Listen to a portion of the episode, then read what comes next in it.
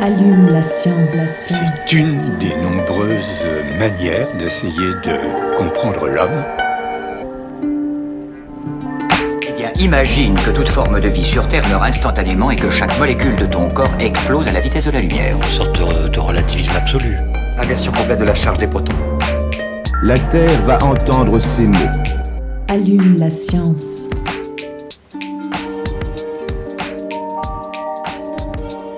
Bonjour et bienvenue à tous et toutes dans Allume la science, l'émission qui vous branche chaque semaine sur l'actualité des laboratoires de l'université et de ses partenaires.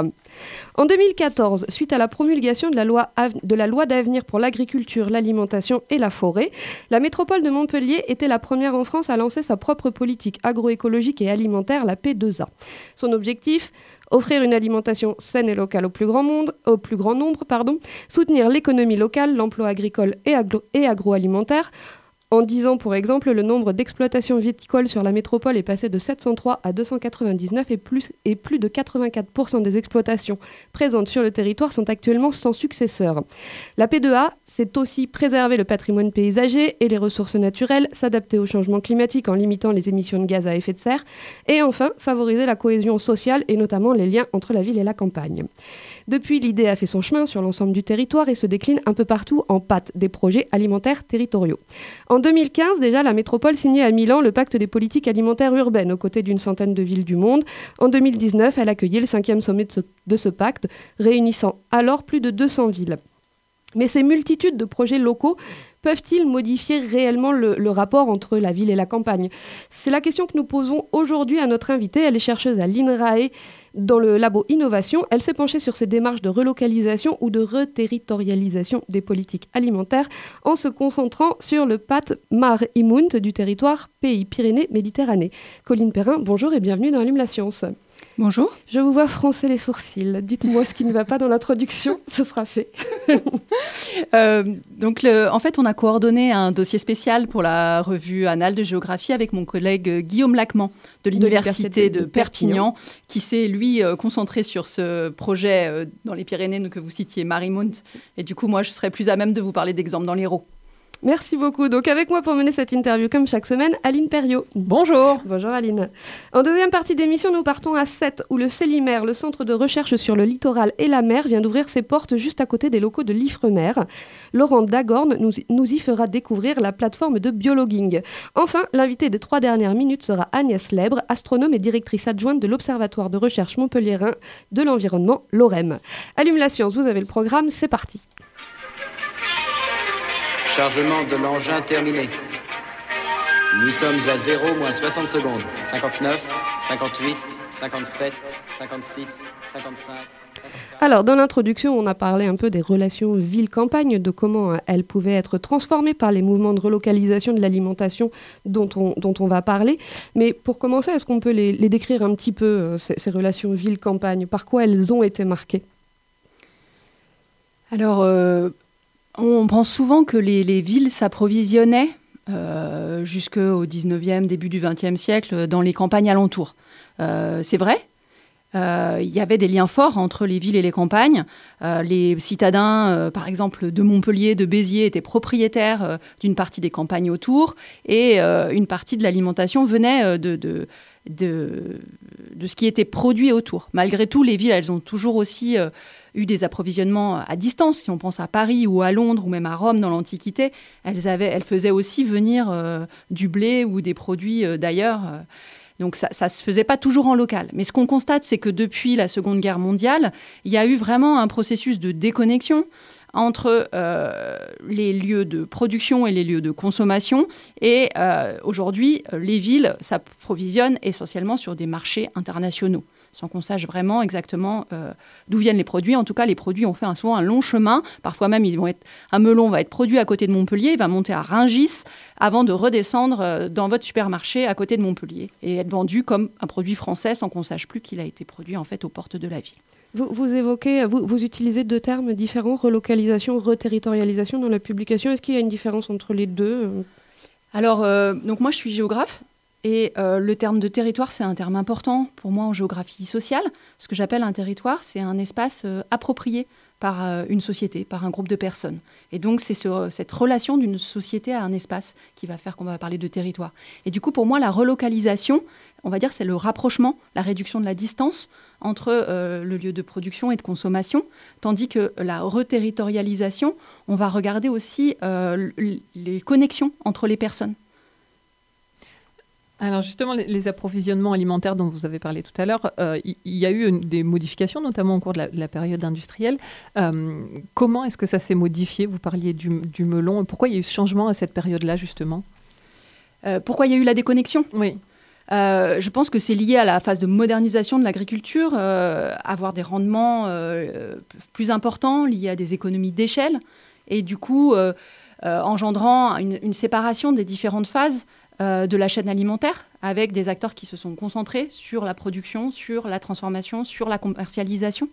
Et ce qu'on constate aujourd'hui, c'est que euh, quand on parle euh, de reterritorialisation des systèmes alimentaires, quand on parle de système alimentaire, c'est bien l'ensemble de la chaîne dont on veut parler. Et donc, c'est non seulement euh, les rapprocher euh, du territoire où il y a les consommateurs, mais c'est aussi euh, reconnecter les différentes étapes, voire remettre entre les mêmes mains ces différentes étapes. Quand par exemple un agriculteur va aussi euh, transformer ses produits et les vendre sur son exploitation. Donc là, il assure toute la chaîne. Alors, la, déconnexion dont, vous parlez, elle dure jusque dans les années 2000, où finalement, donc euh, je, reprends toujours votre, votre article, ce sont les citoyens, et en l'occurrence plutôt des citadins, qui vont reposer la question donc, de l'approvisionnement alimentaire en réclamant plus de, plus de local. Euh, est-ce que est-ce qu'on sait de quoi ça naît en fait ce- ce- cette, cette envie? Est-ce que c'est une envie? Est-ce que c'est une prise de conscience? Ça- Ça vient d'où? Alors, je pense qu'il y a eu plusieurs euh, prises de conscience liées à l'alimentation. Euh, D'abord, dans les années 90, il y a eu des crises sanitaires importantes, notamment la vache folle. Et euh, ensuite, dans les années 2000, il y a eu une flambée des prix, euh, notamment des céréales, vers 2008 à peu près. Et enfin, il y a une montée en puissance des enjeux environnementaux liés au changement climatique, à la nécessité de préserver la planète, de faire des économies d'énergie, etc. Et du coup, je pense que c'est l'ensemble de ces trois crises sanitaires, économiques et environnementales qui va se se, euh, euh, conduire à ce que des citoyens euh, s'engagent dès, le début des années 2000 en France euh, pour ce qui était appelé à l'époque principalement des circuits courts. Alors, dans cet article, on a pu lire, nous, des informations sur un programme qui s'appelle le programme Sherpa, donc pour euh, Sustainable Hub to Engage into euh, Rural Policies with Actors, si je ne me trompe pas, Euh, donc qui associe euh, politique, société civile et scientifique. Donc, ce programme, c'est ce qu'on appelle une démarche en bottom-up. Est-ce que vous pouvez nous expliquer en quoi ça consiste, ce type de démarche? Alors, euh, bottom-up, en anglais, ça veut dire du bas vers le haut. Et donc, c'est l'idée qu'on euh, va travailler, enfin, qu'on laisse, on part des initiatives citoyennes portées par des habitants, par des petits collectifs de, d'agriculteurs, de, commerçants, etc. Et qu'on va essayer euh, de faire émerger de ces euh, initiatives locales, euh, de les mettre en réseau pour faire émerger une politique plus structurante. Et donc, c'est à l'inverse d'une politique qu'on pourrait appeler top-down, qui va partir du haut avec des directives qui vont devoir être appliquées partout dans les territoires. Alors, donc, le, projet de plan alimentaire territorial, donc le, PAT dont on a parlé dans l'introduction, et en particulier celui des Pyrénées-Méditerranée qui est cité donc, dans, l'ouvrage en question, euh, il concentre a priori, dites-vous, la plupart des enjeux que sous-tendent les projets de système alimentaire territorialisé. Alors, euh, en, partant, euh, en partant donc, du pays Pyrénées-Méditerranée, est-ce qu'on peut dire quels sont ces enjeux? Alors, euh, ce qu'on constate, c'est donc euh, en France aujourd'hui, il y a, euh, je ne sais plus exactement le nombre, mais je dirais plus de 380 PAT, projets alimentaires territoriaux, partout en France, à différentes échelles. Que ça soit parfois une commune, une intercommunalité, un département, parfois ce sont des pays ruraux qui s'en emparent. Et pourquoi les territoires s'engagent dans de telles démarches? C'est pour agir sur différents leviers euh, pour la reterritorialisation du système alimentaire. Et euh, ce que moi j'observe dans les projets que je suis, c'est souvent qu'il y a euh, d'abord donc un volet de ces projets qui portent sur les circuits courts. Donc comment on va favoriser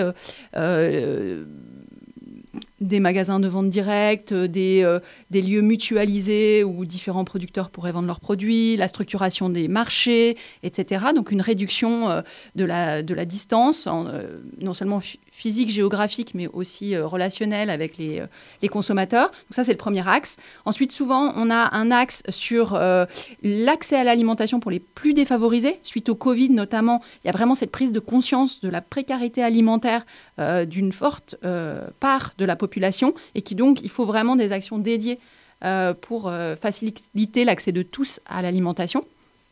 Donc ça, ça va être un travail avec les épiceries solidaires, des choses comme ça. Ensuite, souvent, il y a un axe sur les pratiques agricoles pour euh, diminuer la consommation euh, de pesticides et d'engrais et aller plus vers des pratiques agroécologiques. Donc ça, euh, à travailler avec les agriculteurs pour cela. Et souvent, il y a un dernier axe sur la question des terres agricoles et du foncier. Et moi, c'est l'axe sur lequel moi je suis spécialisée. Donc c'est la question de l'accès à la terre pour une diversité d'agriculteurs.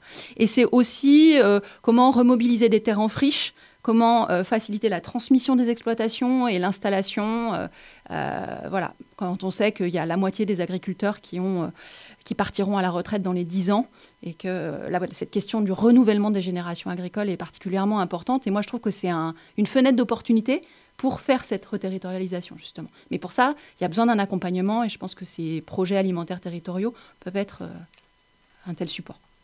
Alors ces, enjeux qui sont locaux, on ne peut pas les envisager en dehors du contexte global de crise, crise climatique, euh, crise agroécologique, crise énergétique.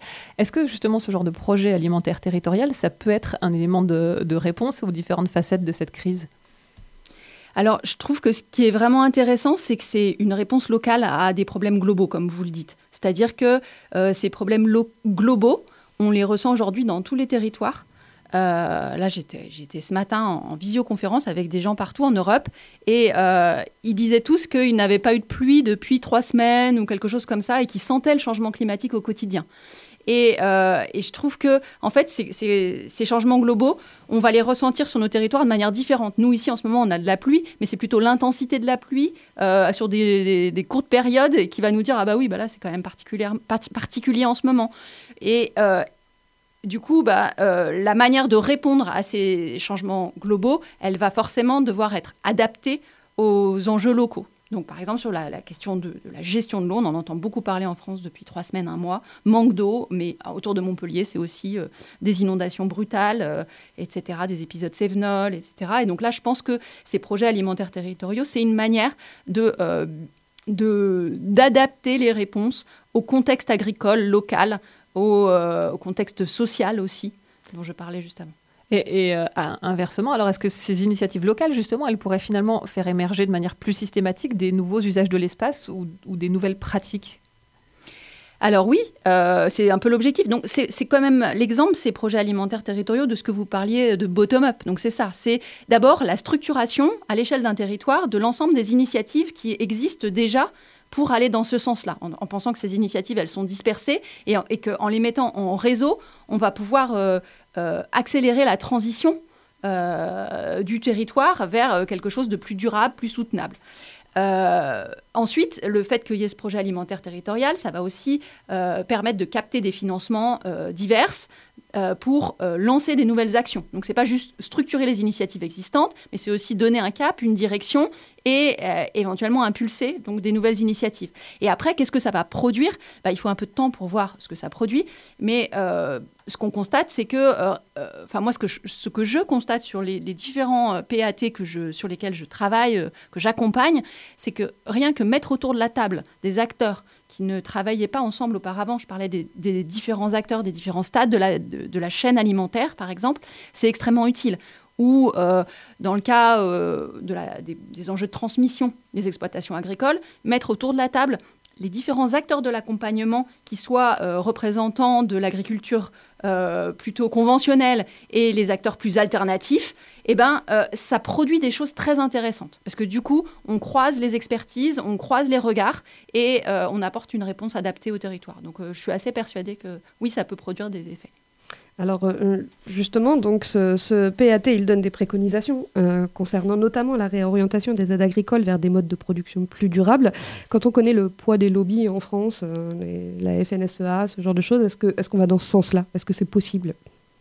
Ben, je pense qu'en fait, ces lobbies s'exercent particulièrement à l'échelle nationale et européenne, à des échelles macro auxquelles sont décidés euh, des gros leviers de financement liés à la politique agricole commune. Et donc là, c'est des aides qui sont majeures, qui déterminent euh, une part importante du revenu sur les exploitations agricoles.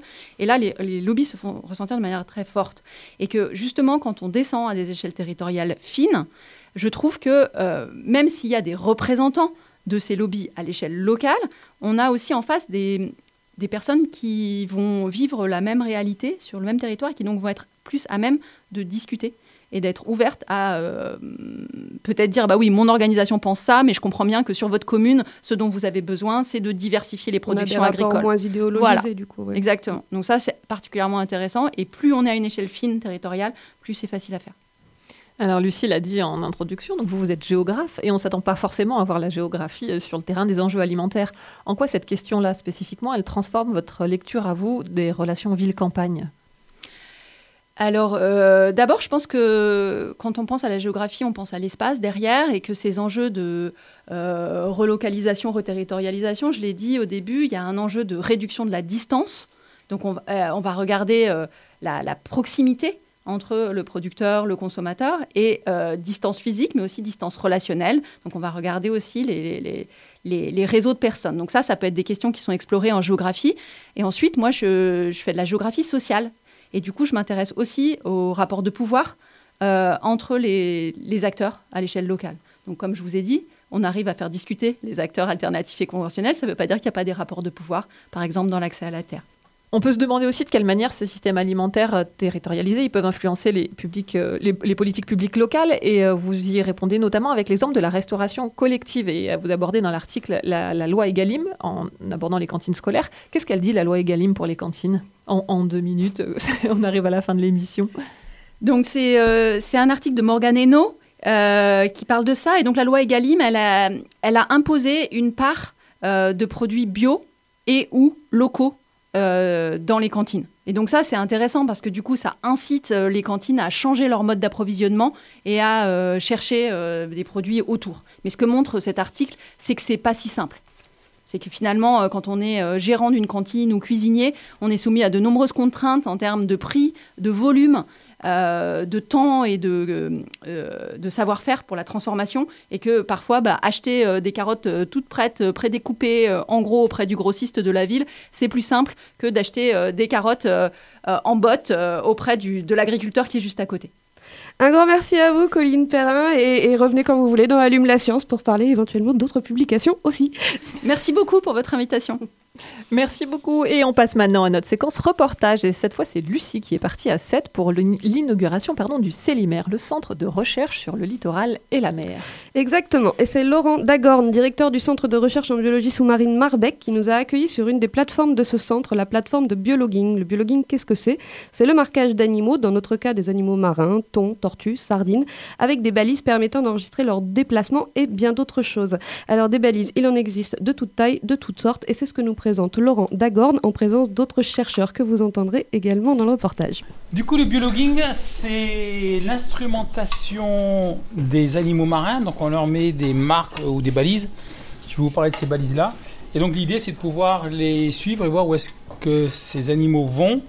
Mais en même temps, on les utilise parce que euh, c'est un moyen pour nous d'observer l'environnement. Parce qu'en fait, euh, ils observent pour nous.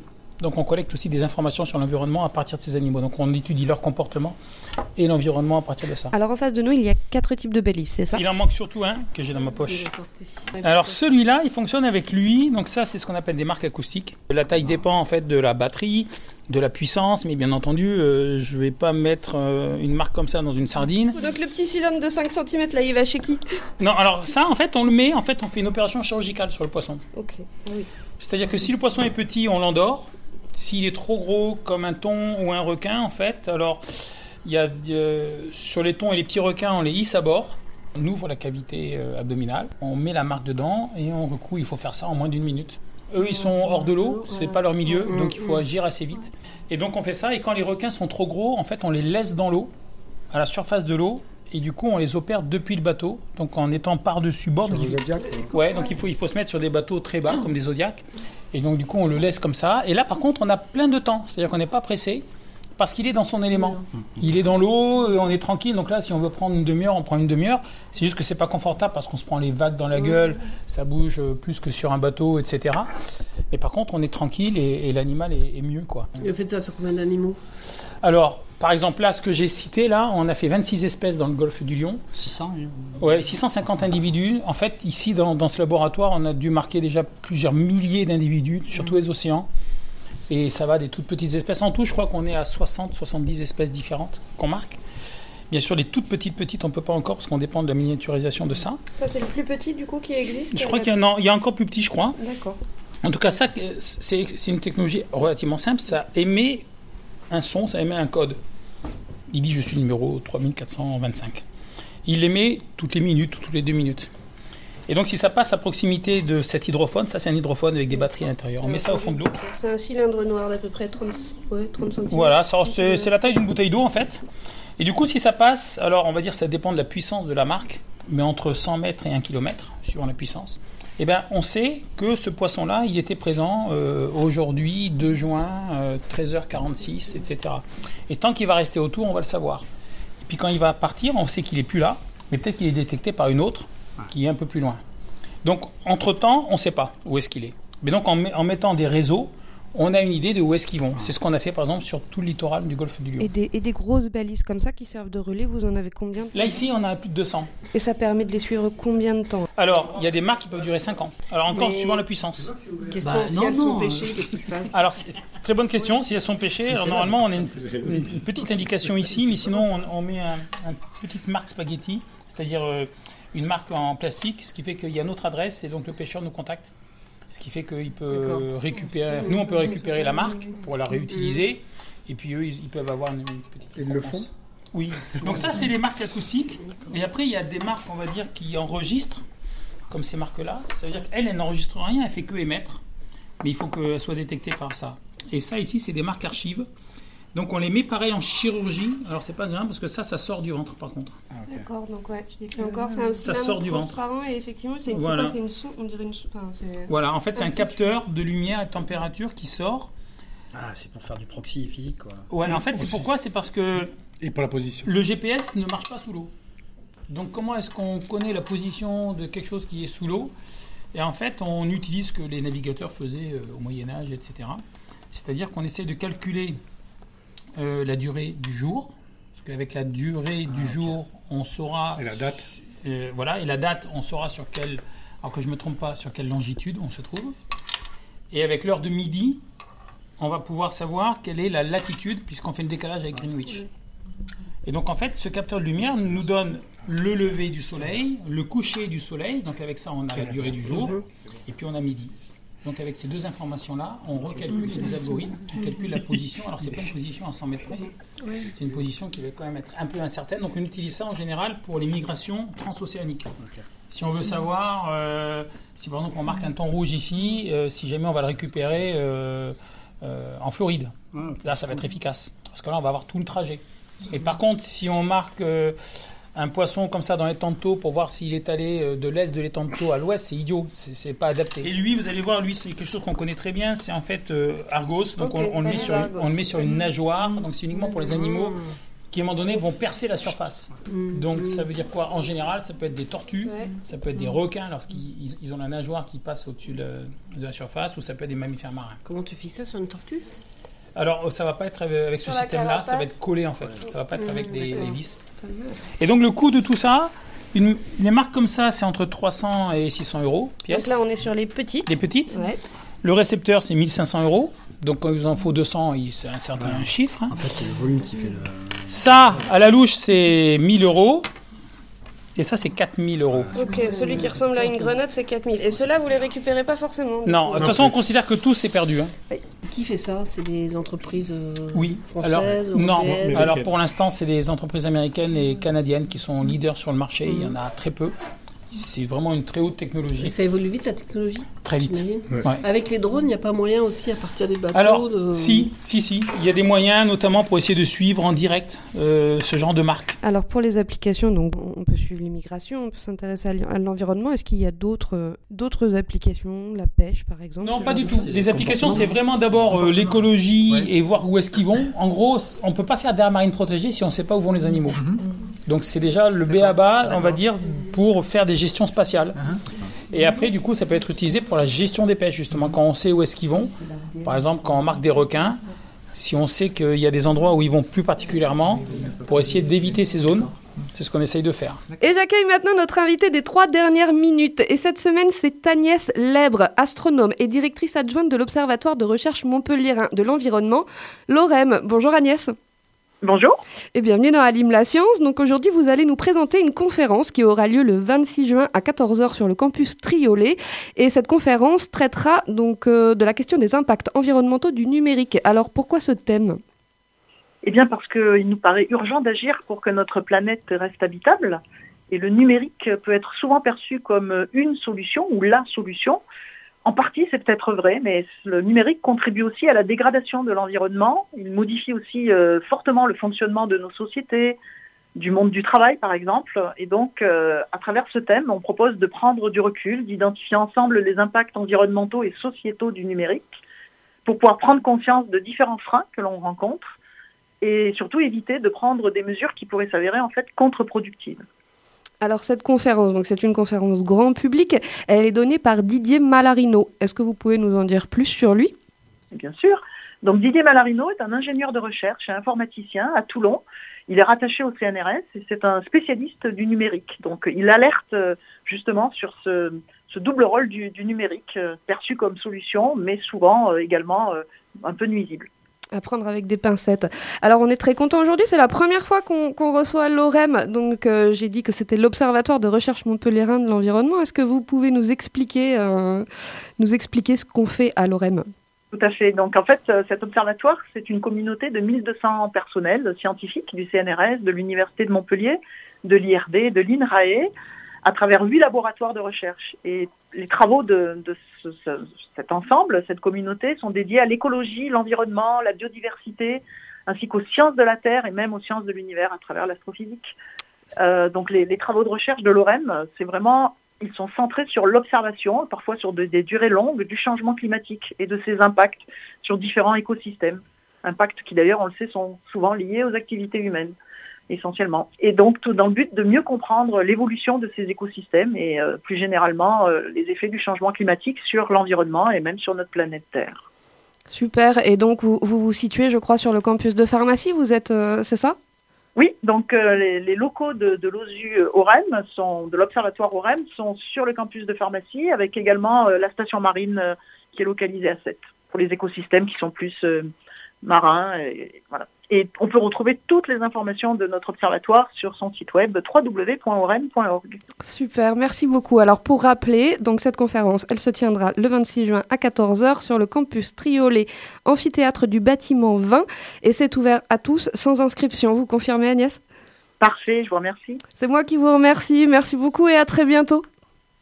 Au revoir. Allume la science, c'est fini pour aujourd'hui. Un grand merci à Naomi Charmetan pour la réalisation de cette émission. On se retrouve la semaine prochaine. D'ici là, restez branchés.